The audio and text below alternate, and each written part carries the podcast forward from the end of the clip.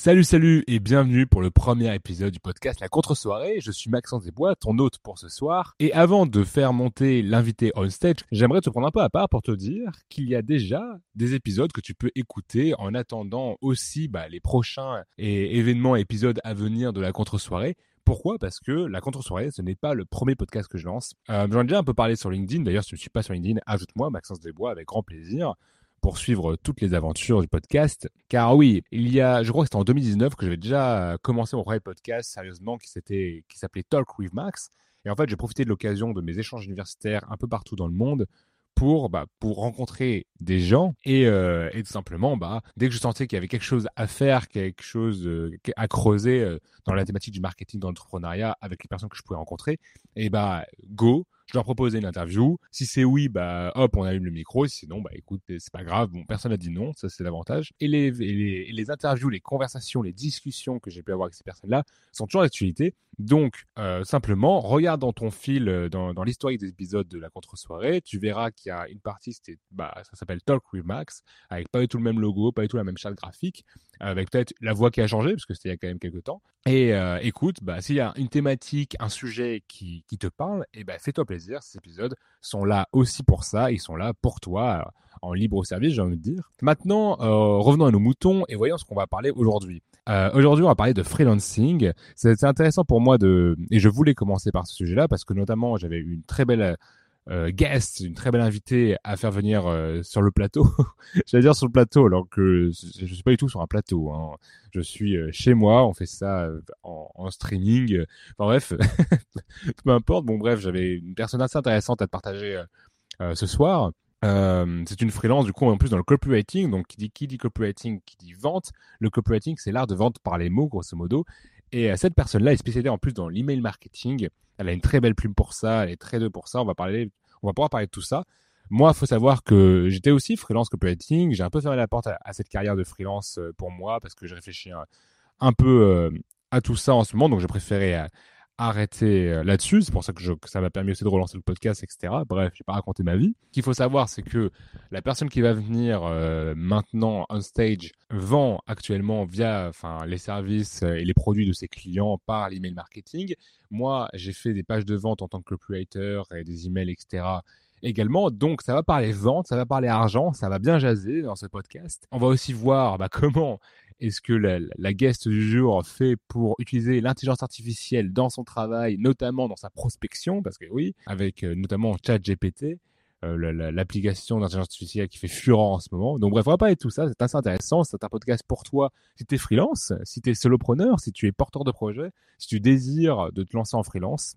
On va, on va voir tout ça et pour remettre un peu les, les vérités dans, tout ça et surtout revenir sur le beau parcours de freelancing qu'a eu euh, l'invité de ce soir. Trêve de mondanité, trêve de blabla, place à l'épisode du podcast, sers-toi à boire ce que tu veux, ta boisson préférée, et c'est parti, jingle.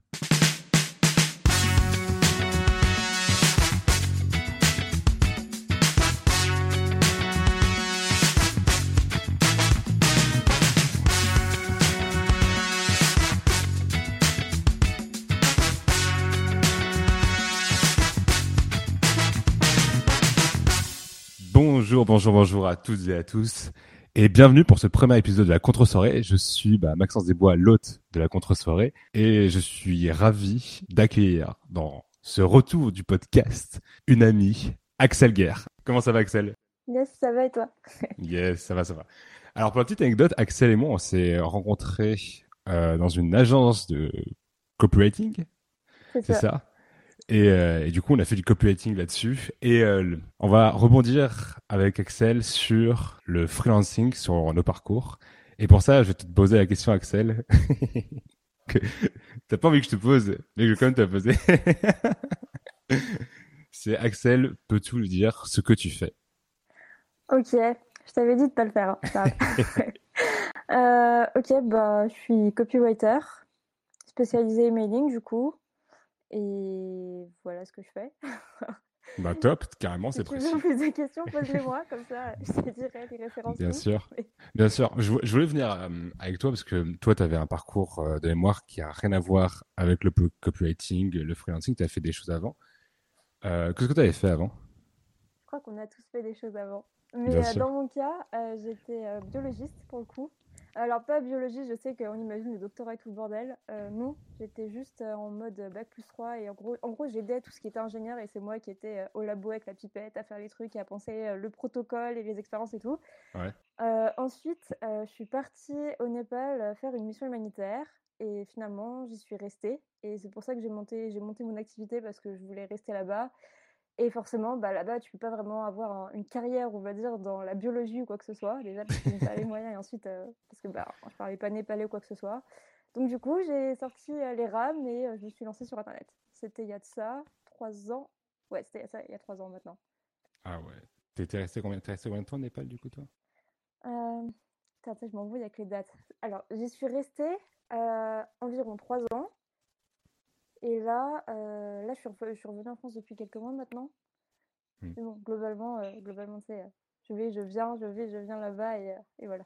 Et du coup, donc du coup, tu as, fait ton parcours de biologiste, après tu as fait une mission humanitaire au Népal, et tu as décidé de te lancer du coup dans le copywriting, parce que toi, ta micro, tu as commencé par le copywriting ou tu as fait d'autres trucs avec ta micro C'est une pas longue histoire, mais on va faire ça court.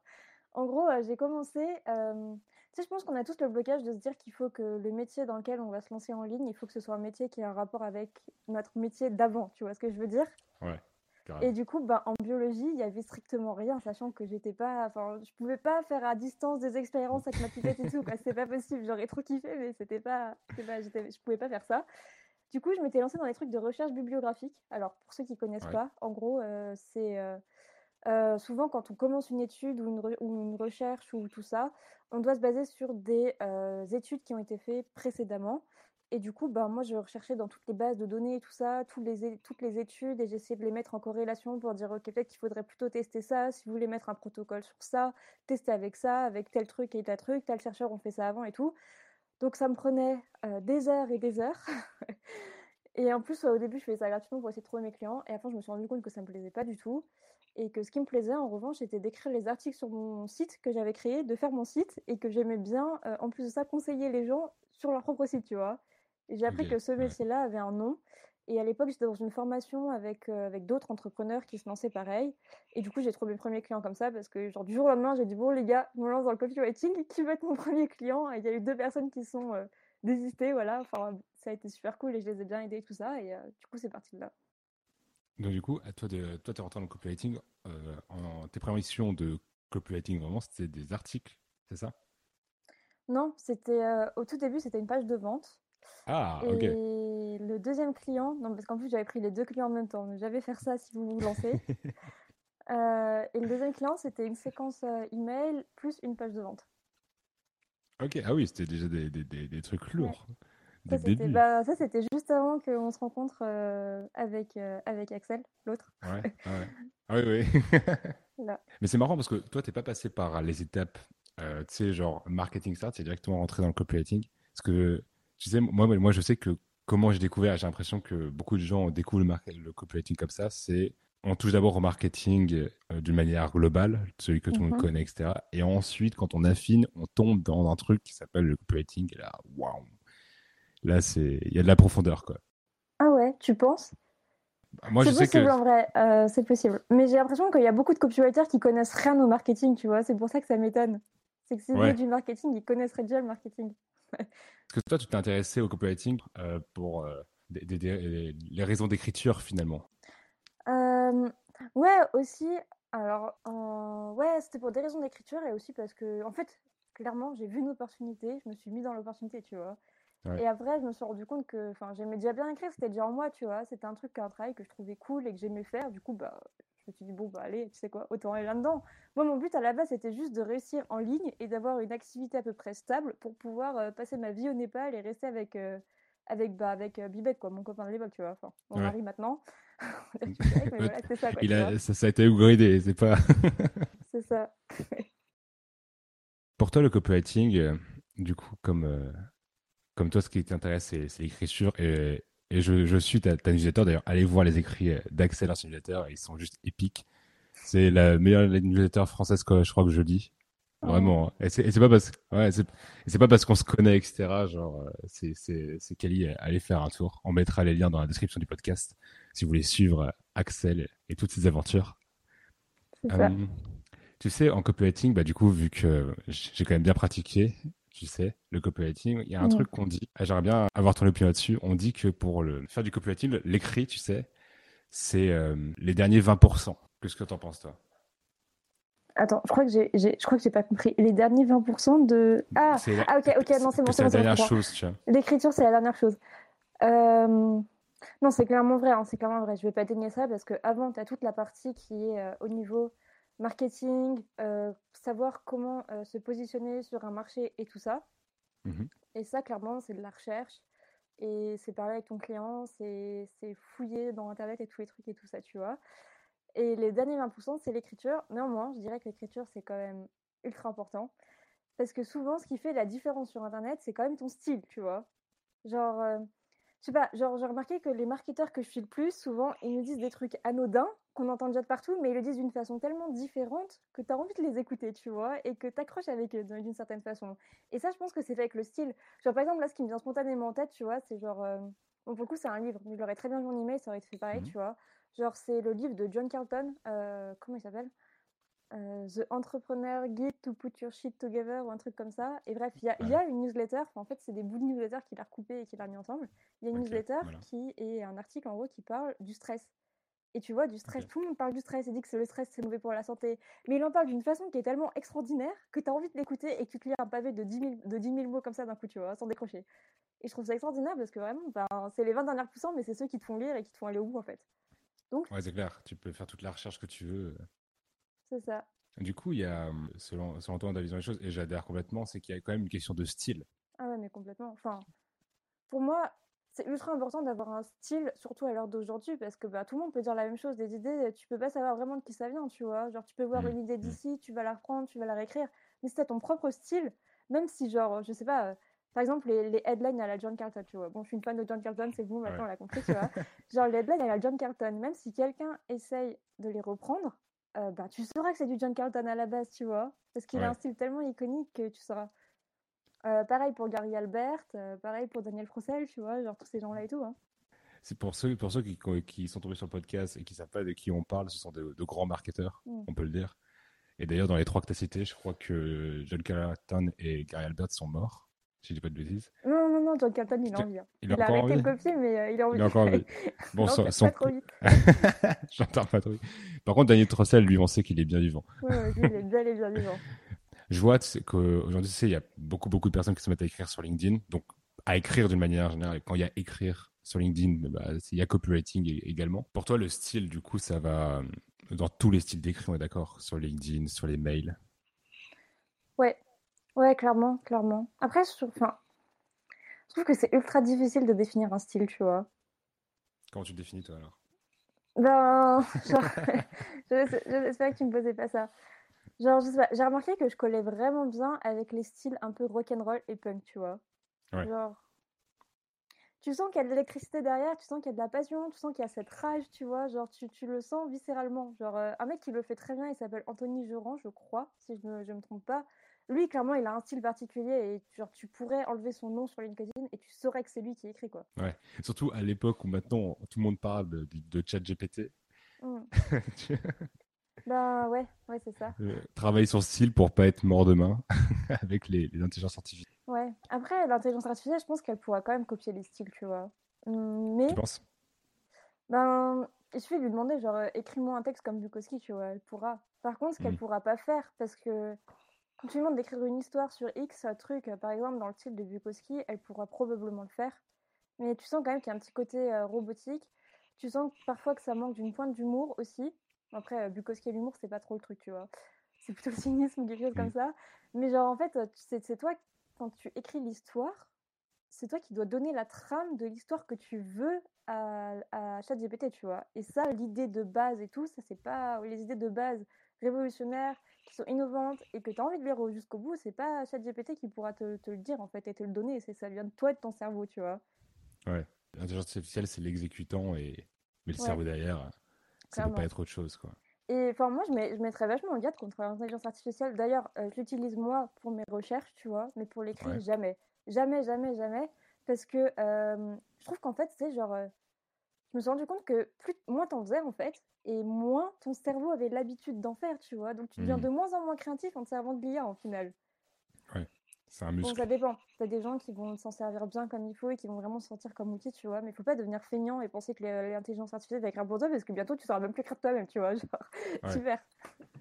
Et, et même pour les, et pour la recherche, parce que du coup, toi, tu disais que tu l'avais utilisé. Je sais pas si tu l'utilises encore du coup pour, pour tes recherches, etc. Comment tu utilises toi? Moi, vraiment pour les recherches. Genre, euh, typiquement, par exemple, euh, je travaillais pour un, un- une marque qui vendait des, euh, des, des crèmes pour sportifs, par exemple, tu vois. Genre, Ouais. pour les articulations et tout. Et euh, typiquement, pour les recherches de ce qui se passait au niveau cellulaire, biologique et tout ça, je m'en sers pas mal. Pareil, euh, en ce moment, je travaille sur un produit pour... euh, pour Non, attends, oublie, efface ça. Je travaille sur un produit, je sais pas si je peux encore le dire, mais qui n'est pas encore sorti, tu vois. Mais en gros, euh, tout ce qui est recherche au niveau de la psychologie et tout ça, ça, je m'en sers aussi.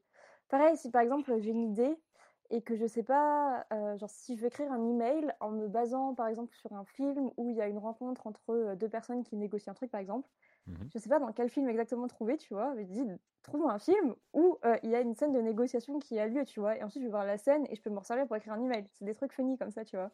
Ok. C'est ton assistant virtuel, quoi. Ouais, c'est ça, c'est mon assistant virtuel. Exactement. Je réfléchis pour quoi d'autre je l'utilise? Si, pour le cold mailing aussi, c'est pas mal ça, tu vois. Genre, tu lui dis, Ah ouais? trouve-moi des, des boîtes euh, qui font euh, X, Y, Z, tu vois. Et Mhm. ils vont te les trouver. Et genre, t'as plus, Ah. t'as pas besoin de faire ta recherche sur Internet, genre en mode euh, boîte dans le truc et tout ça, tu vois. Bah, il va, il va te sortir tout- tous les noms, et puis t'as plus qu'à envoyer des emails et à faire des trucs un peu per- personnalisés, tu vois. Mais En fait, c'est un peu- c'est un outil de prospection, limite. C'est ça que tu es en train de dire? Ouais, c'est ça, c'est ça. Bah, Mhm. dernièrement, je voulais écrire pour euh, des boîtes dans le vin, tu vois. Genre, je voulais des boîtes avec une liste email dans le vin, dans le vin. Donc, tu peux pas te dire qui a une liste email supérieure à 5000 personnes, par exemple, tu vois, ça j'ai pas trouvé. Mais il peut te dire ceux qui ont une newsletter sur leur site, tu vois. Donc euh, j'ai fait mon petit marché, genre en mode trouve-moi euh, 50 boîtes dans le vin qui vendent du vin et qui ont une liste email, et puis bah basta quoi. Mais tu, tu vois, c'est super intéressant parce que je savais même pas que ChatGPT pouvait faire ça. Euh, Bah ouais, moi non plus, j'ai découvert comme ça du coup. c'est incroyable parce que ça veut dire que c'est vraiment poussé et ça analyse aussi le web pour soi. Moi, le seul grand truc que j'ai fait avec ChatGPT, c'est que euh, il m'a aidé à faire, euh, à parler à une autre intelligence artificielle, tu sais, pour gé- genre euh, d'images, c'est comme Dali, Midjourney, Ah ouais. etc. Tu sais, je, je, tu sais, je faisais pareil le début du truc. Et ensuite, je disais, bah, détaille-moi ça pour une intelligence artificielle qui va me faire le graphique, tu vois. Et du coup, il me détaillait tout comme il fallait et ça sortait des trucs de, de fou. Tu sais que j'ai essayé de faire ça, Ouais. parce que genre euh, sur, mes, sur mes, mes, mes trucs de LinkedIn, là tu sais, genre les Ouais, ressources là, j'ai galéré tout un après-midi pour faire ça, pour faire l'image avec Dali. Et bah je lui ai demandé de faire ça à GPT, il m'a pas sorti le bon truc, et ça m'a énervé sur Dali, genre je sais pas, c'est frustrant en vrai quand tu n'y arrives pas, mais euh, c'est... Tu l'as Cool. fait, fait sur 10 parce que tes, tes, tes illustrations, elles sont vachement quali, hein, je trouve. J'aime bien. Ouais, J'aime j'ai bien ce. Dali, mais euh, j'ai galéré de ouf. Il y a genre des moments, il me sortait des visages qui étaient même pas humains ou quoi. J'étais là, mais même un enfant de 3 ans dessinerait mieux que ça. Vas-y, fais-moi un truc quali, s'il te plaît, tu vois. Fais-moi un truc de quali. Ah ouais, mais il y en a, mais il y en a, ils, ils vont, ils, ils vont super loin et ils sont très très Mm. forts sur, euh, sur les trucs. Je sais pas, Dali, je crois que tu peux pas voir ce que font les autres. Alors que sur sais, c'est un- c'est un Discord, donc tu sais, tu vois les autres images qui arrivent et t'en as, Ah. et t'as des trucs, c'est incroyable. Genre, euh, enfin, c'est fou quoi.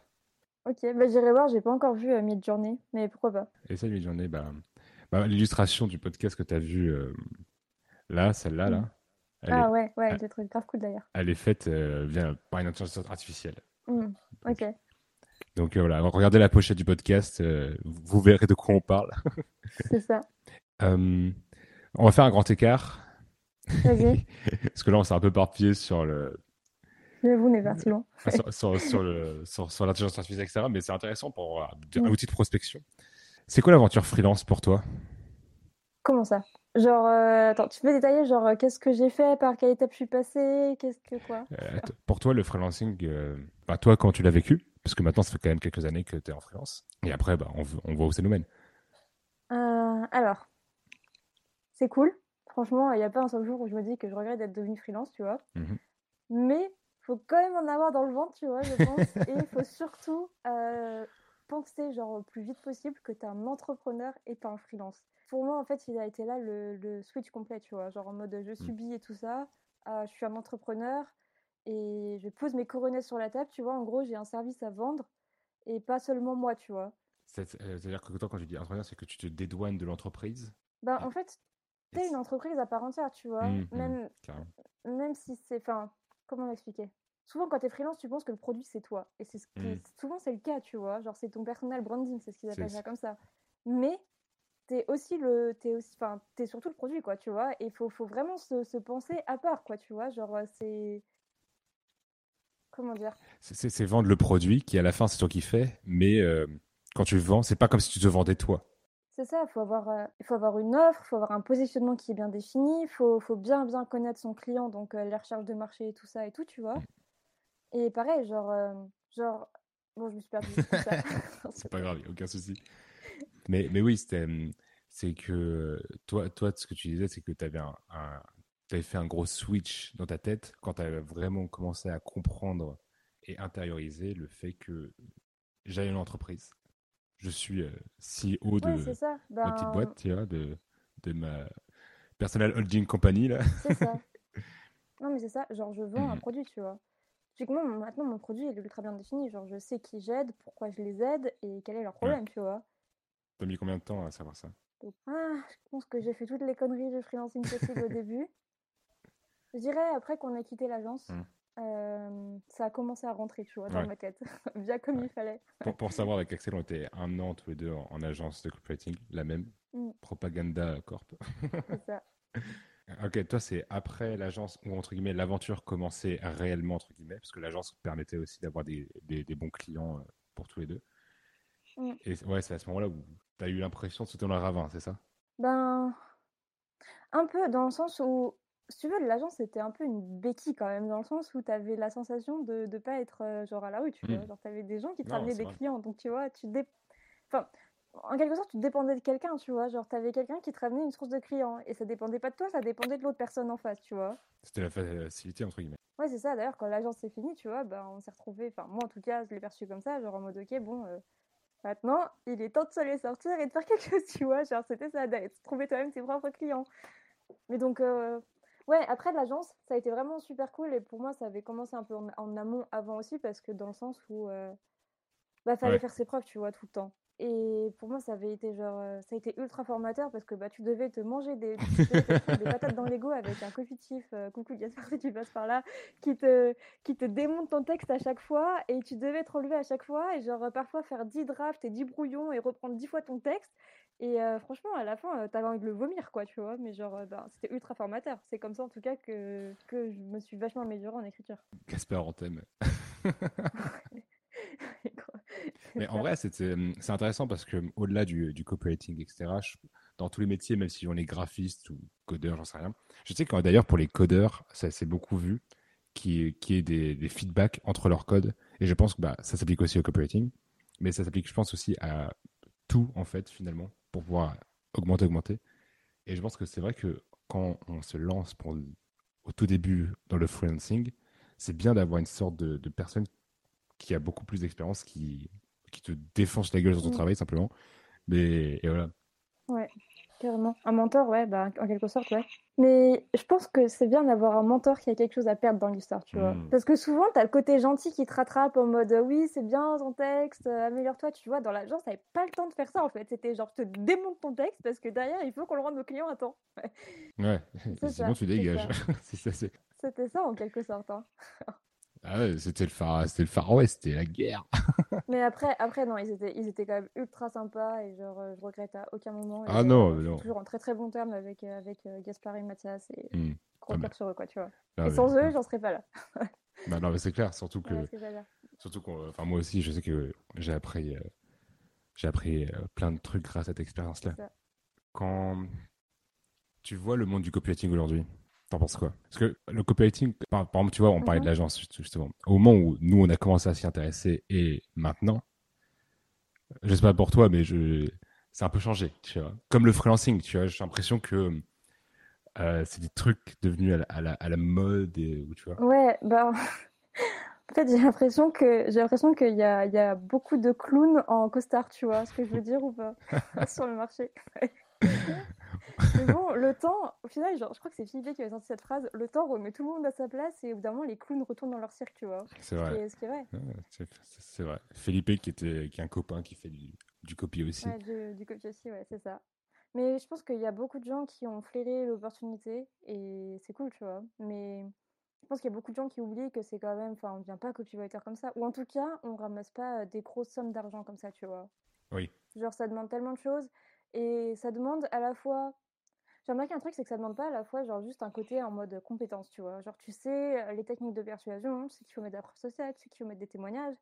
Ça demande un facteur, je sais pas à quel moment tu l'acquiers dans ta carrière, tu vois, mais j'avais, enfin, je vais même pas expliquer encore une fois, mais tu vois, où vraiment, c'est en mode le, vendeur de rue, tu vois. Genre celui qui sait que s'il fait pas ça, il va pas manger. Et genre souvent, c'est des gens qui arrivent, qui font ça instinctivement, qui peuvent pas l'expliquer. Et de l'autre côté, tu as les scientifiques qui savent tout au niveau du cerveau, de ce qu'il faut faire, de ce qu'il faut mettre sur la page, mais qui l'appliquent tellement mal que ça fait fake, tu vois. Genre, tu vois ça comme un pamplemousse au milieu d'un panier de groseille, typiquement, tu vois. Et ça gâche tout, ça gâche tout. Et en fait, il faut, faut, avoir un mélange des deux et rendre ta copie excitante en mode euh, une nouvelle opportunité de ouf qui vient d'être, euh, qui vient, qui vient d'arriver là, tu vois. Et euh, c'est ça, en fait, qui fait vendre. Toi, les next steps pour toi, c'est quoi? Ah, tu sais que j'ai réfléchi souvent. Non, j'ai réfléchi souvent, mais en, vrai, je réfléchis souvent, c'est ça. Euh, j'ai pas, je pense que jamais compris pourquoi, parce que souvent on dit toujours que le freelancing c'est juste une barrière et qu'il faut s'en séparer le plus vite possible et tout ça. Et dans un sens, enfin, si c'est pas, si c'est ce que veut la personne, c'est très bien, tu vois. Genre pour moi, je sais pas, ça fait ça fait pas sens encore, tu vois ce que je veux dire? Genre, je suis bien dans le freelancing, j'aime travailler avec des gens, j'aime travailler avec des clients. Bon, par contre, il faut vraiment que mes clients me cassent pas les couilles, tu vois. Genre, littéralement, c'est ça, tu vois. Genre, maintenant, mon next tape, c'est euh, en ce moment, je construis ma, ma base email et je la remplis de telle sorte à ce que j'ai des prospects qualifiés qui passent sur ma liste d'attente derrière. C'est-à-dire qu'un jour, si un client me fait chier, je peux lui dire au revoir et j'en prends un autre, tu vois, qui lui sera extrêmement relou. après, genre, quand on dit ça, on dirait que j'ai l'impression d'être la, la, Gestapo ou d'être je sais pas quoi, tu vois. Genre, euh, non, mais il euh, y, y, a une bonne ambiance, tu vois, entre moi et mes clients. Mais faut pas mais, un client relou, quoi. C'est tout ce que je veux dire. J'en ai rarement maintenant, mais. Mais, mais, mais, je suis d'accord avec toi dans le sens que les clients, mais ça c'est pas, enfin, d'une manière générale, qu'on soit, peu importe ce qu'on fait, enfin, quand on vend quelque chose, c'est toujours mieux pour éviter de faire du SAV. Surtout que là, c'est toi qui fais le SAV parce que les gens, ils peuvent avoir friction. Et surtout que, bah, vu les plus que toi tu vends, bah, forcément, enfin, la personne est impliquée, enfin, le client peut se sentir impliqué ou quoi que ce soit, alors que toi, tu as juste besoin d'un gars, enfin, tu es une pro, donc si tu me donnes le travail, fais-moi confiance, mon gars, de c'est moi la pro. Et, il y a juste à lire tes emails pour voir euh, le niveau. tu vois ce que je veux dire? Mais moi, j'ai envie de m'inscrire euh, à, ta liste d'attente, tu sais. c'est ça. Non, mais après, je... c'est un peu moi qui impose mes règles, tu vois, mais je suis quand même assez. Euh, assez flexible parce que ben, je sais ce que ça fait. J'étais des deux côtés, genre embaucher un freelance. Et je sais ce que ça fait d'être déçu et d'avoir une attente que tu n'as pas, tu vois. Donc maintenant, je sais comment remettre tout le monde à sa place, tu vois. Genre être sûr que la personne en face va être contente et que de l'autre côté, ben, elle soit et elle me fasse confiance aussi. C'est ça qui est ultra important. Et si je devais donner un conseil à des freelances, parce que je pense que c'est surtout des freelances qui vont nous écouter là, le mmh conseil, ce serait de prendre des clients et de bâtir tout de suite la relation de confiance avec eux, en fait. Et pas d'avoir des clients genre en mode, en mode, en mode Kleenex, tu vois. Genre que tu prends, que tu jettes après et voilà, et t'en reprends un autre derrière. Et genre vraiment avoir des clients où tu as une vraie relation de confiance qui se crée et qui dure sur le long terme, tu vois. Ouais, regarde. Mais tu vois, c'est marrant parce que tu, tu disais qu'il y, a des gens qui, qui, commencent le freelancing et qui ont pour but de, de faire évoluer comme si c'était pas une vraie carrière, mmh. finalement, comme c'était bah, le niveau 1 et après tu passes au niveau 2 et je sais pas, aujourd'hui, on entend beaucoup parler de solopreneur en mode, mm. tu vois, machin. D'ailleurs, je préfère le mot euh, américain, tu sais, on euh, aux US, ils, parlent beaucoup d'hyper freelancing. Et j'aime bien parce que du coup, ça garde le, le, le, freelance, tu vois. Euh, ça fait un peu, on dirait qu'on parle de Pokémon, c'est des trucs qui évoluent. c'est ça. T'étais carapuce, tu deviens, je sais pas quoi, là. mais, mais je pense qu'en vrai, que les gens, du coup, qui se sentent pas à l'aise avec le modèle de freelance où je prends des gens, etc., c'est juste que c'est pas fait pour eux. Parce qu'en vrai, il y a vraiment une vraie carrière. Bah, regarde, regarde toi. tu vois, il y a vraiment une vraie carrière qu'on peut construire mm. euh, avec le business de freelance, quoi. Bah, je pense, ouais. Après, si on n'est pas bien en tant que freelance, il faut se demander si euh, c'est nous le problème, tu vois, qu'on a peur de quelque chose et qu'on a peur d'y aller ou qu'on n'est pas à notre endroit parce qu'on ne fait pas du bon travail. C'est dur de se regarder dans les yeux et de se dire que là, on vend un produit, mais qu'on voit pas la meilleure version du produit. Tu vois ce que je veux dire? Ouais et ça, c'est compliqué. Et si vraiment, en fait, le problème, c'est ça, bah, la seule solution, c'est d'améliorer le produit, j'ai envie de dire, pour que ça se passe mieux et d'avoir des meilleurs clients qui nous fassent confiance et qui nous payent plus. Par contre, si le problème, c'est qu'on en est déjà à cette phase-là et que littéralement, ça nous saoule d'avoir des clients. Et je pense qu'un jour, j'y arriverai peut-être aussi, je sais pas encore, tu vois, je vois pas dans le futur. Là, clairement, c'est que je pense qu'il est peut-être temps de passer, euh, bah, comme tu dis, au next step et d'avoir un produit à toi. Après, à titre personnel, je sais pas si je vendrai un jour des produits dans le copywriting et dans le marketing. J'ai d'autres idées que j'aimerais développer, genre qui sont plus au niveau, ben, je sais pas si tu te souviens, le produit qu'on avait lancé euh, au, au d'un moment, toi et moi, dans l'agence avec le Népal. Ah j'aimerais bien revenir peut-être, tu vois. Ce serait, C'était autre chose. C'était euh, sur tout ce qui était un peu médecine alternative au Népal et tout ça, tout ce qui était un peu euh, la bouffe, etc. etc. Et, ça faisait méga sens, surtout que tu étais à ce moment-là. Bah, tu étais, faire ça. À ce moment et, et, après, et, après euh, genre, quand tu dis next step, c'est pas vraiment next step, c'est juste changer de modèle. Genre, freelancing, c'est un business model. Mm.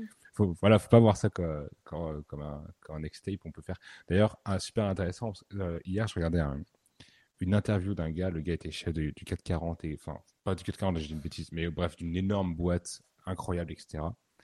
Et en fait, le gars a, eu des, aléas et il a tout quitté pour construire euh, une sorte d'auberge méga luxueuse. En gros, un gîte, t'as cinq logements, mais genre, c'est incroyable.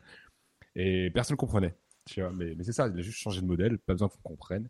je pense qu'il y a beaucoup, il y a beaucoup d'histoires d'ego. Parce qu'en fait, comme toi, ce que tu disais, Genre, c'est, c'est quand même avoir la capacité, euh, quand on monte quelque chose, et surtout en freelance, pour évoluer, etc., euh, bah, comme toi, tu as su faire, c'est aussi de regarder sa propre merde. Ouais, c'est ça, ouais. C'est au bout d'un moment, bon, bah, ça pue, c'est machin, il faut mettre l'ego de côté, et on dit, non, mais tu vois. Non, mais exactement.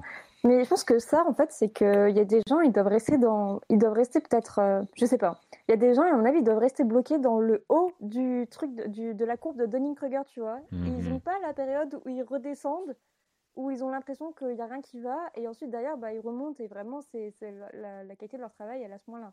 Après, de l'autre côté, tu as les gens qui restent qu'en bas de la courbe aussi, tu vois. ouais, ouais, ouais, carrément, carrément. Donc là, c'est plus Ouais, là c'est plus de la peur, tu vois. Et je pense que là, le, le fait de pas aimer le freelancing quand tu es en bas de la courbe de l'intruder, c'est que tu as peur d'affronter ton client et que tu as peur de que le client en fait juste te dise que bah, tu as fait de la merde alors que c'est pas forcément le cas, tu vois. Ouais. Et euh, du coup, euh, toi qui es euh, un, une super freelance, comment on fait pour surmonter, parce que je pense que la, la, courbe de Danny Kruger, tout, tout le monde y passe. Euh, le fait de sentir expert au début alors qu'on vient juste de découvrir la chose, et ensuite d'avoir un Dan parce qu'on mm. voit qu'on n'y connaît rien, et ensuite commencer à là, commencer à vraiment devenir expert parce qu'on commence à avoir l'expérience, etc. Euh, toi, pourquoi Pour toi, ce serait quoi, genre, euh, ouais, les, les, étapes clés du, free, du, du freelancing Comment faire pour passer outre, pour devenir au top du top? Alors, moi, à titre perso, j'ai commencé ma carrière, j'étais au syndrome de Dunning-Kruger, genre au maximum, tu vois. Genre euh, là, moi-même, je me reconnaissais pas, tu vois, si je repensais à la mois d'avant. Genre, euh, j'étais là, j'envoyais des call mailing à tout le monde en mode, ouais, ta page de vente, c'est de la merde, laisse-moi faire et tout, tu vois. Genre, moi, je suis génie du copywriting, vous, les autres sont ah des merdes. C'était atroce et je me dis, mais en fait, je me dis heureusement, parce que si j'étais allée avec euh, mon syndrome de l'imposteur au max, j'y serais jamais allée, en fait, tu vois ce que je veux dire?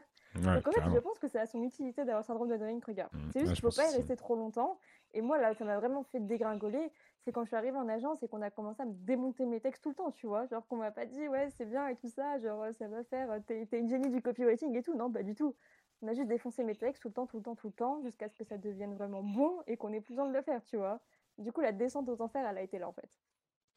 Et, euh, et tu penses que tu. Euh, parce que il n'y a pas forcément besoin de passer par une agence, mais toi, tu verrais quoi comme. Euh, tu vois? Euh, prendre plusieurs clients, pas forcément plusieurs, tu vois, mais au moins prendre, s'entraîner sur plusieurs missions. De toute façon, tu deviens bon en t'entraînant. Et mmh, quand tu verras probablement que ton texte ne fera pas de vente, tes premiers textes, tu vois ce que je veux dire? Le, but de tes premiers textes, c'est que ça plaise à ton client pour qu'il les poste et que tu te rendes compte toi-même que ça ne fait pas faire de vente autant que tu, tu l'imaginais. Et quand c'est le cas, bah là, tu, tu, redescends un peu de ton perchoir, tu vois. Tu te dis, ok, peut-être qu'il y a des choses que j'ai pas encore saisies, peut-être qu'il y a des choses où je peux m'améliorer et tout ça. Et après, ouais, c'est vachement avec, euh, avec euh, l'entraînement. Je pense qu'une très très très bonne façon, et si je devais le refaire maintenant à l'heure d'aujourd'hui pour descendre vraiment ton syndrome de Dunning-Kruger et vraiment t'améliorer en quelque sorte, ce serait de lancer ta propre estimate, tu vois. Au moins, au moins si t'es euh, si es copywriter dans l'emailing. Après, si t'es ghostwriter, bah, c'est poster des posts sur LinkedIn, tu vois. En fait, c'est faire ce que tu vends. Voilà, c'est ça. C'est le show dont tel, vraiment euh, intégrer à toi-même et à ton propre produit et faire ce que tu vends et ce que tu promouvois, tu vois. Ouais, non, mais ouais, carrément. Euh, mais, c'est vrai, parce qu'en plus, il y a des. Euh, c'est marrant parce que moi, à un moment donné, pour avancer, euh, quand je faisais de la copie, je m'inspirais beaucoup d'un gars qui partageait ses conseils, mais pour des illustrateurs. Tu vois mm. Genre, et il conseillait bah, exactement la même chose du coup. Mais ça, c'est, ça paraît évident quand tu y réfléchis, etc. Mais c'est toujours mieux quand tu le vois d'un autre œil, tu vois. Et le gars, il disait, bah, les gars, faites vos illustrations. Faites un Behance, parce que Behance, c'est un truc, c'est pour les illustrateurs. Faites ça propre et bien. Et voilà, ça a marché comme ça. Et du coup, c'est exactement la même chose. Bah ouais, si tu te foires, en fait, si tu te foires, si t'es toi-même ton propre client au début et que tu te foires plusieurs fois sur tes propres emails à toi et tout, et ben c'est plus simple, tu vois. C'est-à-dire que quand tu as ton premier vrai client, bah t'es déjà un peu à un niveau supérieur que ce que t'étais quand tu as vraiment commencé, tu vois.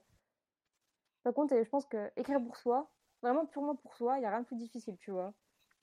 Parce que ça te demande une grande motivation et de te dire et de te lever le matin et te dire ok je fais ça mais j'ai absolument aucune obligation de le faire. Alors que quand tu as un client, bah, tu as quand même une deadline et un client pour te. Ben, un peu de beauté de l'air, tu vois, en quelque sorte, c'est ça. Mais tu vois, maintenant que j'ai réfléchi, je, je, pense que tout ce qui est freelancing ou peu importe tant qu'on est seul ou tu vois vraiment deux, trois, je trouve que c'est quelque chose qui se rapproche un peu de l'artisanat, tu vois. Genre un peu des artisans du web. Dans le sens où tu vois, genre, tu un savoir-faire qui, est irremplaçable. Parce que bah, as surtout, bah, on prend le copywriting, parce que bon, bah, on, parle de ça. Genre, euh, donc là, l'artisanat, ça va être plutôt euh, se voir sur le style, sur l'historique qu'on peut avoir, ce qu'on a déjà fait, etc. Euh, et il y aura des deadlines, qu'il y aura un rendu à avoir, etc. Enfin, comme moi, mon, grand-père, tu vois, il était, il était menuisier. Bah, c'est pareil, tu vois, genre, on prenait pour soit la façon de faire, de travailler le bois, etc. Bah, c'est pareil, sauf que là, c'est un travail, c'est le travail des mots, c'est le travail de la vente, de la psychologie. Donc, euh, en vrai, je pense que ouais, quand on est freelance, qu'on veut faire carrière et qu'on veut aller loin, comme euh, tu fais, genre, faut voir son, son boulot comme un artisan. Mais euh, là, tu vas pas penser du bois, tu vas taper des choses sur ton ordinateur, tu vas bosser là-dessus, quoi. C'est ça, je suis grave alignée avec toi là-dessus. Ouais, des, des artisans du web. les nouveaux mercenaires. je trouve ça cool comme nom. les, nouveaux mercenaires ou les artisans du web? Ah, les deux, hein, les deux. Les pirates. Les pirates, ouais. D'ailleurs, toi, tu avais pas mal de clients euh, quand tu étais au Népal ou pas? Par rapport au décalage horaire quand tu gérais? Euh, Quand j'étais au Népal. Euh, oui, franchement, ça allait, hein, ça allait. Après, j'avais, j'avais essentiellement deux gros clients, tu vois. Ouais. Et, et voilà, en fait. En fait, il n'y avait pas tu peux voir de deux façons, tu vois. Soit tu es en retard de ta journée, soit tu es en avance. Moi, c'était vachement pratique avec moi parce que quand euh, je me. En gros, quand je me réveillais à 7 heures, il était genre 3 euh, heures en France, tu vois. Donc ça veut dire que j'avais déjà toute ma demi-journée à ne pas être dérangée parce que les gens se réveillaient seulement quand il était déjà midi chez moi. Ça, c'est un gros hack pour euh, tout ce qui est slow living, tu sais. C'est ça. C'est un peu la mode en ce moment. C'est ça. C'est quoi ton, c'est qui ton entrepreneur préféré si t'en as un? Mon entrepreneur préféré euh, Une personne qui t'inspire du moins. Je peux dire américain ou pas? Oui, euh, qui tu veux. Ou, une personne qui t'inspire, pas forcément un entrepreneur, tu vois. Ah ouais, alors là, il y en a trop. bon, on reste sur les entrepreneurs. on reste sur les entrepreneurs. Euh, Daniel Froussel, clairement, qui m'inspire. Ah bah oui. oui, c'est bah vrai. c'est pas, pas un secret. Hein. Mm. Daniel Trossel, c'est pour ceux qui, qui, ne savent pas qui c'est, et je pense qu'il y en a du coup, c'est euh, un marketeur euh, australien et un, un copulateur australien. En fait, je dis marketeur. Un copulateur, marketeur australien. Ah, il y a plus marketeur quand même, je pense, mais ouais, mm. exceptionnel copywriter. Ouais, de toute façon, quand on fait du copy, on est forcément un peu marketeur, quoi. Mm. un tout petit peu, du moins. Ouais, c'est ça. Euh, ok, Daniel Trossel. Est-ce que toi, tu as une routine dans ton quotidien? Ah. Franchement, j'essaye, j'essaye d'en mettre une en place, j'essaye de toutes mes forces, mais c'est l'hiver. J'arrive pas à me lever le matin quand il fait encore nuit, tu vois. Et après, je, me lève à 10h des fois et je me dis, putain, je suis déjà en retard, quoi. Donc, euh, je, me, je, me, mets directement à. Ma routine, en quelque sorte, c'est d'aller au café en bas de chez moi, tu vois, de prendre mon café glacé, même s'il fait moins 3 degrés dehors, c'est pas grave. Café glacé, ouais. Et ensuite, euh, ensuite écrire. Ok, donc ton premier truc que tu fais, c'est café, écriture. Ouais, c'est ça. Ouais, typiquement, c'est ça, ouais. et t'écris pour, euh, pour tes clients ou pour toi en premier euh, Souvent, j'écris pour mes clients. Ouais. Et après, si j'ai l'envie, le temps, euh, l'idée, tout ça, j'écris pour moi. Ok. C'est un peu. pour toi, tu gardes ça comme un chocolat plaisir, un petit euh, Ferrero Rocher. Ouais, c'est ça. Ben, c'est un peu le problème. J'aimerais bien m'y mettre, euh, m'y mettre plus, j'avoue. Et vraiment me mettre à écrire euh, l'email quotidien euh, sur ma liste, ma propre liste à moi, tu vois, parce qu'en ce moment, je suis à un email par, euh, par semaine, voire deux des fois. Et ouais, j'aimerais bien mettre ça en place. Et j'avoue que, bah, comme j'ai dit, c'est ultra dur d'écrire vraiment que pour soi, tu vois. Ouais. Et ouais, j'aimerais vraiment mettre en place euh, bah, ma routine où en gros, euh, j'écris vraiment pour, euh, pour moi et pour ma liste et tout ça. Mais en fait, quand j'écris pour mes clients souvent et que j'ai écrit déjà au moins deux, trois emails dans la journée, bah, je suis séchée, tu vois. Genre littéralement, j'ai plus de jus dans les doigts, quoi. Et c'est ça le truc. T'é- t'é- T'écris deux, trois emails euh, par jour, toi, tous les jours? Ça dépend. Ça dépend vraiment beaucoup. Souvent, j'écris, allez, entre un et deux emails. Et j'avoue que j'ai un peu ma technique à moi, c'est que d'habitude, je les écris. Souvent, j'écris des romans. hein. Quand c'est un et deux emails, je dis pas, euh, c'est pas juste 200 mots, tu vois. Genre, c'est des, des emails de 700 mots, souvent 800 mots Ouais. autour de là. Et souvent, je les écris une fois. Je réfléchis pas, je, je pense pas. Le, le lendemain matin, j'y retourne et là, je les édite, tu vois. Donc, en gros, Ok. J'ai une journée vraiment écriture où j'en écris deux d'un coup. Je les édite après. Ensuite, le jour d'après, j'en réécris, tu vois. Bon, après, ça dépend des deadlines et de tout ce qu'il y a à faire, tu vois. Mais moi, dans mon mode, dans mon mode de vie à moi, actuellement, genre, c'est ça le, le, best en ce moment. C'est genre, j'écris, je laisse reposer, je reviens dessus, je réécris de- les parties et tout ça. Et ensuite, euh, voilà. Tu... j'ai- tu, tu- tu- tu me mets une tôle parce que je voulais te poser une, autre- une question, mais là, tu as, dit mode de vie et j'aimerais bien du coup aussi t'entendre là-dessus. Donc, j'ai quand même. Donc, bah, je voulais te poser la question, vu que tu écris beaucoup de mails, etc. Comment tu fais toi pour trouver des idées et en générer bah, tout- Mm. tous les jours pour tes clients, sachant que tu en écris au moins deux par client. Mais tu m'as posé mode de vie, donc après, je- on, on partira là-dessus sur le- ton mode de vie. euh, Ouais. Alors là, euh, premier. Sur comment tu fais toi pour générer des idées, on continue. bah là, on va partir très très loin. hein. Alors, ça dépend de mes clients. Par exemple, euh, on parlait du style au début, tout dépend du Ouais. style, de ce que tu racontes, du sujet, de plein de choses.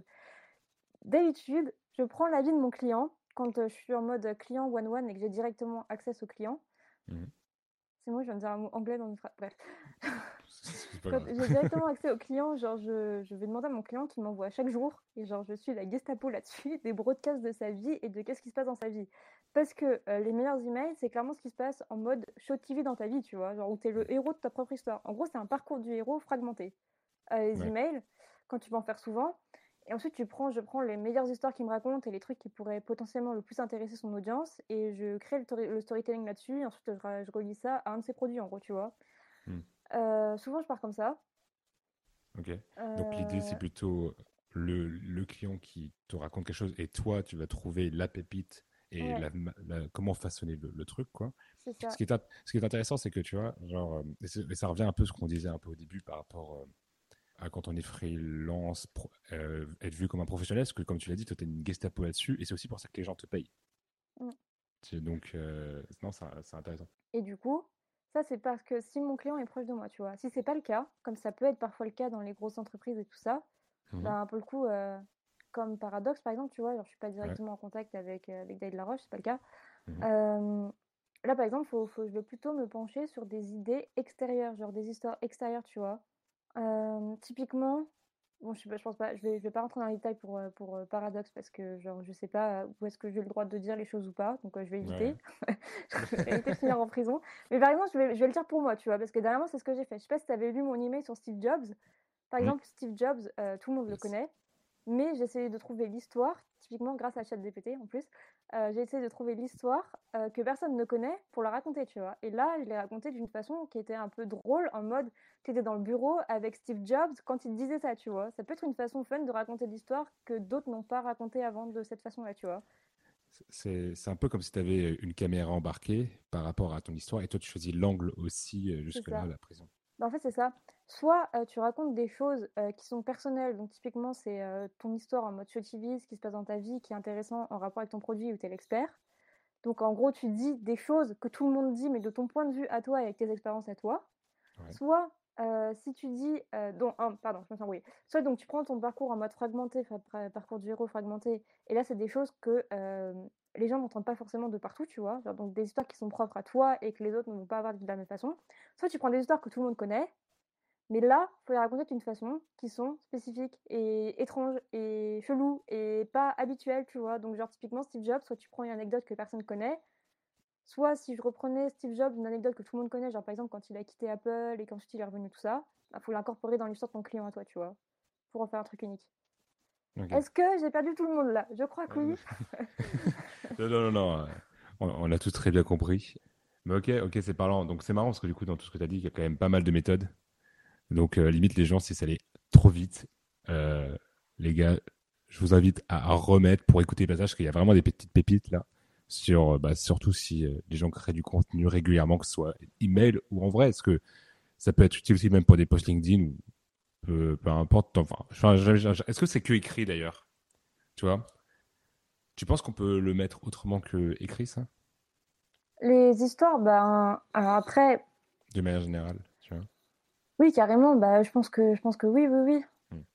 Parce que de toute façon, enfin, si tu regardes, euh, le storytelling, c'est la base de tout. Genre, c'est, c'est, comme ça que les, les, hommes se racontaient les histoires autour du feu, tu vois. Genre, c'est comme ça qu'ils faisaient passer des idées. Donc, notre cerveau, il est câblé pour comprendre les histoires et avoir envie de les écouter. Ouais. et personnellement, euh, je trouve ça plus sexy qu'un top 5 tu sais. Ouais, c'est ça. Après, tout, euh, tout le truc, c'est qu'il faut, genre, faut savoir comment raconter l'histoire. Et ça, c'est encore une autre partie, tu vois. Mais là-bas, si tu as des histoires et des histoires qui sont bien, ben, souvent, c'est con de pas les raconter, quoi. On fera un autre podcast sur euh, comment raconter des histoires qui cartonnent. euh, maintenant, tu as tourné une perche tout à l'heure sur le mode de vie. Ton mode de vie sur 10, tu le, tu le ranques à quel, à quel niveau? Tu sais, c'est tellement difficile de répondre à cette question. Ça dépend tellement des jours. Genre, euh, si j'ai mes règles et que je suis au fond de mon lit, je vais te dire 4, euh, tu vois. Par contre, si genre, je vais au café, que je suis contente et tout, genre, que je me rends compte, J'essaie beaucoup de vivre dans la gratitude, tu vois. J'ai l'impression que c'est quelque chose. Enfin, aller au Népal, c'est vraiment ce qui m'a le plus aidé là-dessus, d'aller au Népal. C'est de jamais rien prendre pour acquis, tu vois. Et genre, ça, c'est. Genre, quand j'étais à la terrasse euh, d'un restaurant avec mon ordinateur et mon café et que j'écrivais et que je gagnais ma vie pour payer mon petit café, justement, avec mon ordinateur, je me disais, mais j'ai quand même exceptionnellement de la chance de pouvoir être là, de pouvoir boire un café quand il y a des gens littéralement qui se cassaient le dos euh, toute la journée pour ramasser du riz et planter du riz et gagner l'équivalent ben, d'un sac de riz quoi, à la fin de la journée et qui pouvaient même pas se payer un café, tu vois. Et genre, mmh. le fait, de, le fait déjà d'avoir aussi vécu donc, dans une famille népalaise donc, qui était euh, quand même relativement pas aisée, tu vois, ça m'a fait me rendre compte de, de, de, beaucoup, beaucoup, beaucoup de choses et ne rien prendre pour acquis. Et je pense que c'est le plus important dans ta vie en fait de tous les jours. Final, c'est la simplicité, tu vois, mais c'est le fait de te rendre compte d'être, d'être ouais, Grateful, comment tu le, le, le, traduirais en français? C'est d'être reconnaissant de. Ouais, d'être reconnaissant toujours de ce que tu as en fait, c'est ça. Ok, donc mode de vie plutôt centré sur, euh, sur la gratitude et la reconnaissance. Ben ouais, c'est ça en fait. Hmm. Enfin, je suis ultra reconnaissante, tu vois, d'écrire pour des clients avec qui je m'entends bien, pour qui j'aime travailler, de, de, de vivre de, de, mon clavier, ça c'est assez extraordinaire aussi, tu vois, quand tu y penses. Bah, surtout que je pense que euh, c'est une approche intéressante et que je trouve très bonne dans le sens où en fait ça te force à être sincère. Mm. Tu, vois ce que je veux dire? Et bon, pour moi, la sincérité, ça a une valeur très très forte. Ça. Je mets ça vraiment dans le top 1. Quoi. Mm. Euh, et, ça te permet aussi d'être conscient d'une certaine chose qui est bah, du réel, de ce qui se passe vraiment. Et du coup, on va, je refais la boucle avec ce qu'on a dit la fois. De, donc la capacité, la capacité aussi de voir sa propre merde. Quoi. Genre, euh, parce que on peut vite se raconter des choses, quoi. Ouais, c'est vrai, c'est vrai. Ben, on est un peu, enfin, notre propre mental est souvent notre pire ennemi. Hein, tu... Non, c'est clair. D'ailleurs, c'est intéressant. Toi, comment tu, euh, tu, tu, tu, fais pour pas être euh, trop te. Si ça t'arrive, hein, d'ailleurs. Genre, tu sais, parfois, tu sais, on peut grave être à, à, fond dans le guidon en mode bulldozer, on fonce, on fonce. Est-ce que tu as des, des moyens de te remettre dans le concret et te dire, ok, non, là, tu vois, c'est moi qui ai merdé ou pas, ou tu vois? Euh, ouais. Ou tu laisses les choses se faire et. Alors, souvent j'ai fait, j'ai l'impression que ça fonctionne par cycle, tu vois. Genre, je vais finir mm. tête dans le guidon forcément à un moment donné quand euh, je, vais, je vais commencer à prendre trop de clients et me dire, ok, euh, j'ai appris dernièrement à apprendre à dire non, tu vois, genre ce que je ne savais pas forcément dire avant, tu vois, parce que j'étais trop gentille et que je laissais tout passer quasiment. Et dernièrement, comment, comment est-ce que je pourrais répondre à cette question? Sais pas, genre dernièrement, typiquement, tu vois, j'ai fini en burn-out, quasi burn-out, vraiment, genre mon cerveau a limite grillé, quoi. Tu, tu vois, Ouais. c'était ça le truc. Et ben bizarrement, tu vois, genre les choses se. En fait, j'ai tendance à penser que quand t'as la tête dans le guidon, les choses ce qui devaient partir partiront toutes seules, tu vois. Genre, typiquement, à ce moment-là, j'avais genre 5 clients. C'est pas tenable, tu vois. Genre vraiment 5 listes email à gérer, et ben à la fin, je- mon cerveau, enfin, je me rendais pas compte, mais mon cerveau il est parti en vrille, tu vois. Tu devenais Et- euh, personnalité multiple. Non, mais c'est ça, et ça me faisait chier parce que j'arrivais pas à faire, à faire mes choix et à choisir si j'avais plus de travail avec tel client ou tel client ou tel client. Donc j'essaie de garder les cinq et au final, bah, il y en a deux qui sont de même partie, tu vois, ce qui m'a laissé de la place. Et au final, j'étais là en mode bon, bah, que ça devait plus bien se passer avec eux et voilà, ils sont partis, quoi, tu vois, on en trouvera d'autres. Et, euh, et du coup, ben, je suis restée avec les trois autres cli- clients et ça se passe toujours très bien, tu vois. Mais c'est pas, c'est pas la bonne approche, tu vois, parce que enfin, c'est un coup Si, que bah, je, trouve, je trouve- non, je trouve pas. Pourquoi tu dis ça? En fait, c'est juste, euh, bah, c'est un peu le cycle de la vie aussi, tu vois. Genre, c'est la roue, genre, tu vas te, tu vas faire, tu vas apprendre de tes propres échecs, en fait, c'est ça, tu vois. J'ai- J'aime bien le passage que tu viens de dire là parce que toi, en gros, toi, ça t'a appris à savoir dire non, alors que c'est quelque chose, c'est dans les phrases de Motivation France ou n'importe quoi, les trucs un peu comme ça. On entend un peu tout le temps. Enfin, ça, c'est des phrases un peu du développement personnel, machin. C'est les leçons, savoir dire non, machin. Mais tu vois, moi, j'ai eu un déclic euh, récemment. J'en ai fait un petit post LinkedIn là sur euh, la discipline, tu vois. On dit toujours qu'il faut être discipliné, gna gna gna. Mm. Ok, mais tu vois, je l'ai vraiment ressenti. Euh, Il n'y a pas vraiment si longtemps que ça. J'ai compris en fait avec- pourquoi c'était vraiment important, au-delà des petits pas tous les jours et machin, tu vois. Genre, euh, si tu veux, moi là, ça fait, euh, ça fait quasiment depuis le début de la- de l'année 2023 que j'ai un tour, tu vois. On fait un Ouais. tour avec ma sœur, tu vois, hop, et c'est toujours le même.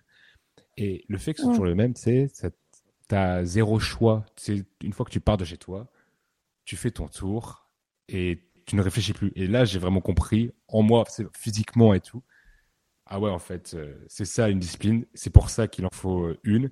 Et tu choisis la discipline que tu veux et après, euh, tac. Non, je suis d'accord. Choisir sa discipline. Ouais, choisir sa discipline, ça c'est bien.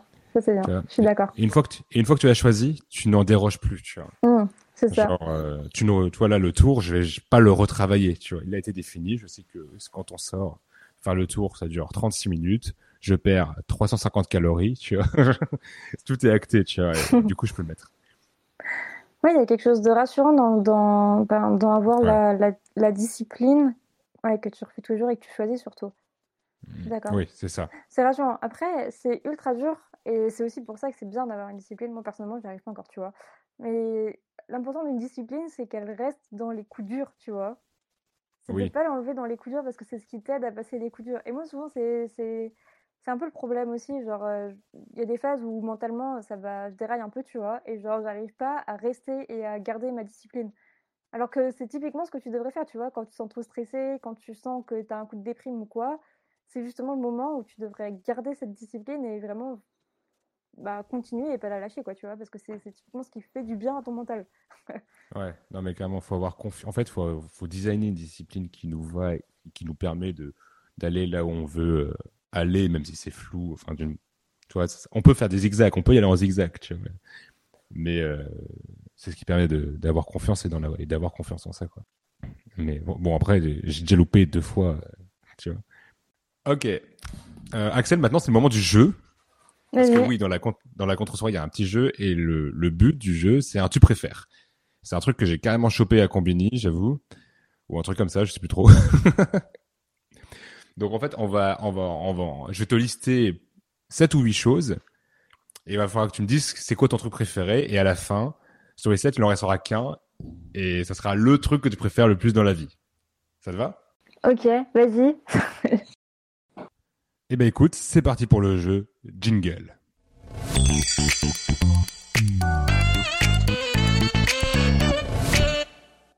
Ok Axel, première question. Quel est ton film préféré?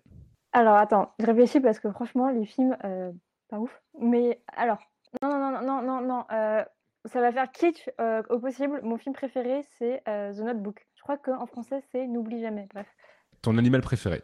Les chiens. Ta destination préférée? Ah, le Népal. Ton livre préféré? Mon livre préféré en ce moment, The Perfect Meal de Anthony Bourdain. Ok. Ça parle de quoi? C'est Anthony Bourdain, genre c'est Anthony Bourdain, tu sais, c'était un, un cuisinier, excellent écrivain, et qui, euh, qui en gros euh, faisait un peu le tour du monde en parlant de bouffe, mais en gros, il parlait de l'histoire des pays à travers leur nourriture, et c'est vraiment une réflexion sur la vie, et c'est... Il a un style ultra rock'n'roll, bref, si... euh, c'est... Ouais, ce que t'aimes bien, quoi. Exactement. Ton perso de manga ou de dessin animé préféré? Oh bordel. Ah putain, si, euh, comment il s'appelait? J'ai oublié. Ah bah, dis-moi, peut-être que je pourrais t'aider. Non, c'était dans euh, Dracula. Voilà, je pourrais pas. Le manga Dracula? Non, non, non, il y a, c'est pas un manga, c'était un animé qui était sorti il y a pas longtemps sur Netflix. Et ça s'appelait même pas Dracula, je crois, ça s'appelait. Ah, mais je crois que je vois le truc de vampire, là. Je crois que je vois. Ouais, attends, comment ça s'appelait ça? Castlevania. Et c'était Ouais. Belmont, voilà, Belmont. Belmont, ok. Ton sport préféré? Mon sport préféré? Est-ce que le silence veut dire beaucoup là ou pas? Euh, non, la, le trek, la randonnée. Ouais. La rando. Ton plat préf Ah, euh, pareil, ça dépend de quel continent, euh, de, dans quel continent je suis. En ce moment, vu que je suis en France, c'est le dal bhat tarkari. C'est quoi ça? C'est bah, c'est le plat typique népalais que je ne supporte plus quand je suis au Népal et que j'en bouffe trop, tu vois, mais que quand j'en mange pas, ça me manque. Attends, deux secondes. Comment t'écris ça? Dalbort, Capari Dal bhat, euh, alors D-H-A-L-B-A-T et tarkari. Je sais plus. Dalbat Parkari. Tarkari, genre en fait c'est c'est du c'est c'est le plat typique euh, népalais, genre en fait c'est du riz avec une soupe de lentilles corail et des légumes différents, tu vois. Ok, ok, vous connaissez absolument pas. Non mais c'est pas très connu, mais c'est très très bon. Et attention, dernière, ton album de musique préféré Si je dis Nirvana, ça va être ultra cliché ou Linkin Park, tu vois. Mais euh, tant pis. On met quoi? Ah, j'aime bien Porcupine Tree aussi. Bordel, je sais pas. Tu me poses une colle, hein. Je Ah, bah, ouais, musique, trucs et tout, tu vois. Normalement, je les prépare avant. Mais Linkin Park. Alors attention, maintenant il va falloir choisir entre The Notebook et le chien. Non, mais le chien.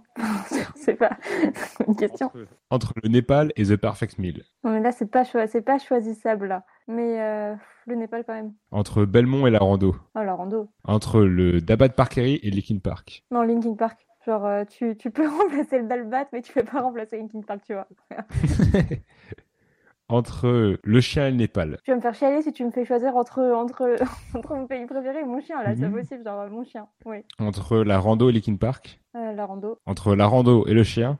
Après, si tu m'as demandé mon animal préféré, mais là, je pense à mon animal de compagnie, à moi, tu vois. Donc, bon, Mhm. c'est. Non, mon animal de compagnie, genre, laisse tomber. C'est, c'est, c'est genre, euh, c'est mon chien, quoi. Donc on garde le chien. Bah voilà, ce que tu préfères dans la vie, Axel, c'est le chien. Super.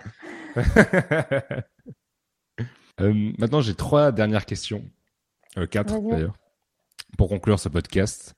Parce que c'est déjà eu une bonne heure qu'on parle tous les deux. C'est vite. Comment? Oui. C'est passé Bah, vite. Surtout que je sais que quand on parle tous les deux, ça peut durer des heures. Ouais, c'est ça. Ton niveau de bonheur, de 1 à 10, actuellement? Ah, ça dépend des jours, hein. Ça dépend des jours. Globalement, c'est autour de 7. Et c'est marrant parce que tu demanderas à peu importe à qui sur le... dans le monde, ce sera toujours 7, je crois. Bah justement, je voulais pas dire 7. Je voulais- je- J'hésitais à dire 107. Ben, c'est vrai que c'est 7, hein. C'est, Et si tu devais bon pas mettre le chiffre, 7 Hein? Et si tu devais pas mettre le 7 8. Franchement, 8. Ok. Bah, c'est bien. Je préfère 8 que 7. Ouais. Comment tu, tu ranques ta santé aujourd'hui Entre 1 et 10 107 Je sais pas, hein, j'ai envie de dire qu'au niveau santé, je suis quand même pas très avantagée, tu vois. J'ai de l'endométriose, j'ai des migraines. c'est pas des trucs que je choisis. En revanche, j'ai remarqué que euh, ça s'améliore vachement quand t'as une bonne hygiène de vie, tu vois. Donc, Mm. là, globalement, en ce moment, je dirais que je suis autour de, franchement, je suis autour de 7, tu vois. Dans le sens, c'est carrément vivable. Tu mets des trucs en place par rapport à l'hygiène de vie? Ben, faire du sport, globalement, bon, là, en ce moment, ça fait un mois que j'en ai pas fait, il faudrait que je m'y remette, tu vois. Euh, globalement, c'est tout ce que tu es censé faire pour être en bonne santé que je suis obligée de faire pour ne pas avoir mal avec mon endométriose. Donc, en gros, manger bien, genre en mode alimentation anti-inflammatoire. Et pour ça, j'ai une chance extraordinaire d'avoir un mari qui cuisine à la perfection et qui sait en plus très très bien cuisiner selon mon régime alimentaire. Euh, faire du sport, pas être stressé, faire du yoga, faire des trucs comme ça, tu vois. Donc en fait, euh, si je devais résumer John Carlton, être un bon petit animal, tu vois, genre en mode comme le chien, tu vois, tu te réveilles le matin, il fait un chien tête en bas pour bien s'étendre, ensuite il va manger des trucs, il a un bon régime alimentaire et tout. Tu vois, tout est lié, c'est pour ça que ce que je préfère dans la vie, c'est le chien. non, mais genre juste globalement, genre euh, transpirer un peu chaque jour, euh, marcher, bouger, manger bien et dormir bien et, euh, et pas être stressé, quoi, tu vois, genre c'est ça en fait. C'est la base pour ton corps, mais c'est dur. c'est pour ça que c'est important d'avoir une discipline. Pour la, rien que la gestion du stress, je pense que toutes les maladies qui sont liées au stress, c'est. Ben, euh, ouais, c'est ça, la gestion du stress. Après, c'est juste que le stress, souvent, vient de quand t'as pas de routine, tu vois, genre en mode que tu manges mal, que genre ton cerveau, il baigne dans tout ce qui est. Euh, dans tout ce qui est mal bouffé, tout ça, genre qui, qui manque de sommeil et tout, bah forcément, ça aide pas, tu vois. Et surtout que ça fait peur, en vrai, de ne pas avoir de routine, discipline, on peut mettre le mot qu'on veut, d'habitude. Euh, parce que ça crée l'hésitation. Mm. C'est comme, je, je, crois que c'est quand on, c'est quand on stagne, tu sais, enfin, on, on stagne jamais parce que c'est soit on monte, soit on descend. Mais si on stagne, on descend, mais petit à petit, quoi. Genre, euh, ça crée la peur ou un truc comme ça. Il y avait, il y avait, il y avait quelque chose comme ça. Euh, que le fait de, de, bah, de rien faire, en fait, ça crée la peur. Et il y a des choses comme bah, le fait de faire mm. juste n'importe quoi, en fait ça, ça enlève la peur et au moins on avance et on monte euh, à l'autre rythme. C'est ça. Euh, discipline. Euh, L'avant-dernière question, c'est comment tu ranques tes finances actuellement? Franchement, ça va. Hein. Dans le sens où j'ai déjà connu bien, bien, bien pire. Là, je gagne plus que ce que j'ai jamais gagné dans ma vie. Donc bon, globalement, tu vois, je suis, je suis pas mal. Hein. et tu as, un objectif finance en 2023 J'aimerais bien enfin atteindre les 10 cas par mois, tu vois c'est un objectif que je me fixe. Après, est-ce que c'est mon goal dans la vie? Euh, Pas du tout. Je préfère, en fait, je préfère travailler en mode euh, me mettre comme objectif euh, travailler X heures, tu vois, par exemple, et avoir assez pour combler mes besoins. Donc, c'est-à-dire ben, le loyer, la bouffe, pouvoir partir en vacances si j'ai envie, genre qu'on soit pas qu'on soit pas en stress avec avec Bibek et tout ça, tu vois. Et donc en fait, quand tout ça est rempli, après, est-ce que j'ai vraiment besoin de plus? Ben pas forcément en fait. Le seul truc où tu as besoin de plus, c'est vraiment du temps, tu vois, et de. Ouais, de temps en fait. De temps et de d'être tranquille et de ne pas avoir une charge mentale de ouf en fait. Ouais, c'est. Euh, tu mets le mode de vie avant les finances. Et le finance, euh, le goal, c'est s'approcher euh, doucement des, du 120K de CA. Ouais, c'est ça. Après, enfin, on va dire, souvent tes finances suivent ton mode de vie, tu vois. C'est pas bien dans ta tête, tes finances restent en bas, tu vois. Mais de l'autre côté, c'est tes finances qui te permettent ton mode de vie aussi. Donc, ouais, faut, faut, bien jongler. C'est ça. Si tu touchais, euh, je sais pas, 100 millions, tu vois, genre, mais peu importe la raison, tu vois, genre, euh, quelqu'un te les donne, euh, peu importe, enfin, tu vois, tu t'en ferais quoi? Alors, déjà, premièrement, j'irai au Rwanda voir enfin les gorilles des montagnes. Parce que ça coûte quand même 2000 euros le permis juste pour rentrer dans le parc, tu vois. Par ah personne. Ah voudrait... J'aimerais y aller quand même avec mon mari et tout. Donc, euh, bon, je te bien un, bon petit 10 000 euros comme ça qui part en deux semaines. Voilà, premièrement, ça. Ensuite, je vais faire ma meuf Virtus Signaling x 50 000, tu vois. C'est pas grave, je le pense vraiment sincèrement. Si j'avais 100 millions déjà, euh, j'en donnerais une grosse, grosse partie à ma belle-mère. Mhm. Qui, pour le coup, euh, bref, on va pas revenir sur mon histoire de ma belle famille mhm. népalaise, tu la connais. c'est l'angoisse. Bref, donc euh, je l'aiderais vraiment comme je pourrais, euh, elle. Ensuite, je pense que j'achèterais un labo, genre en mode clandestin, tu vois, et j'irais faire des études avec l'association sur les éléphants dans la jungle au Népal. Ce serait un kiff, ça aussi.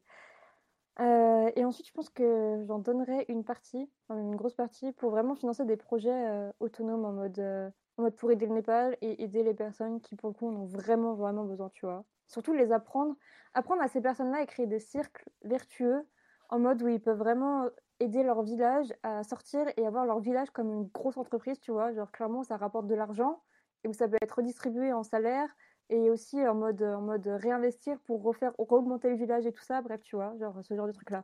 Ça serait l'éducation du, du pays, on va dire, d'une certaine manière.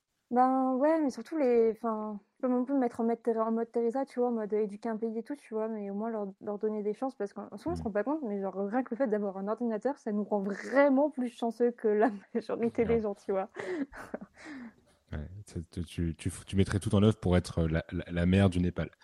non, non, non, bah justement, non, c'est pas, ce serait pas mon objectif, tu vois. Genre, euh, je, je, voudrais pas, genre, je pense que j'aimerais bien rester anonyme, tu vois. En plus, ça, si ça, se faisait. Mais euh, j'aimerais bien déjà aider l'association avec qui je travaille souvent. Ça, ça serait mmh cool.